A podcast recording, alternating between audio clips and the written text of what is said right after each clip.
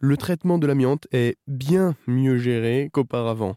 Je suis avec Jérôme Garnache, PDG de la société Europlasma, l'un des leaders dans le recyclage de l'amiante. Comment vous faites aujourd'hui pour mieux recycler l'amiante?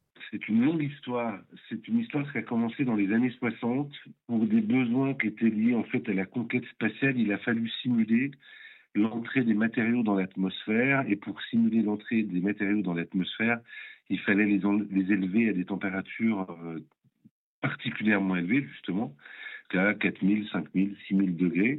Et c'est cette technologie-là aujourd'hui qui est utilisée dans le four de traitement des déchets amiantés à Morxin. C'est la même technologie aujourd'hui qu'on a développée pour traiter les crasses d'aluminium en Chine.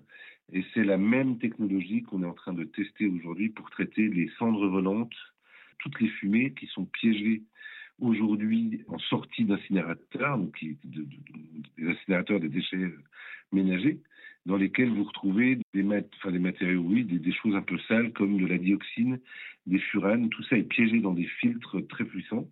Et puis ensuite, c'est enterré de la même manière qu'on enterre aujourd'hui les crasses d'aluminium et euh, les déchets amiantés. Donc, Europlasma aujourd'hui utilise une technologie euh, ancienne, hein, c'est les années 60, on est très très loin, et puis l'améliore, améliore les process petit à petit, améliore les fours et non seulement le dimensionnement, mais surtout l'ergonomie du four, on va dire ça comme ça on récupère la chaleur fatale. Donc l'objectif pour nous, c'est de développer aujourd'hui des procédés de traitement de déchets dangereux pour notamment satisfaire la demande des pays dans lesquels l'enfouissement des déchets dangereux a été interdit. C'est le faire dans des conditions qui soient les plus économes sur le plan énergétique. Donc pour vous donner une idée, quand on a repris Europlasma, on consommait 4 méga 7 à l'heure pour traiter une tonne de déchets amiantés.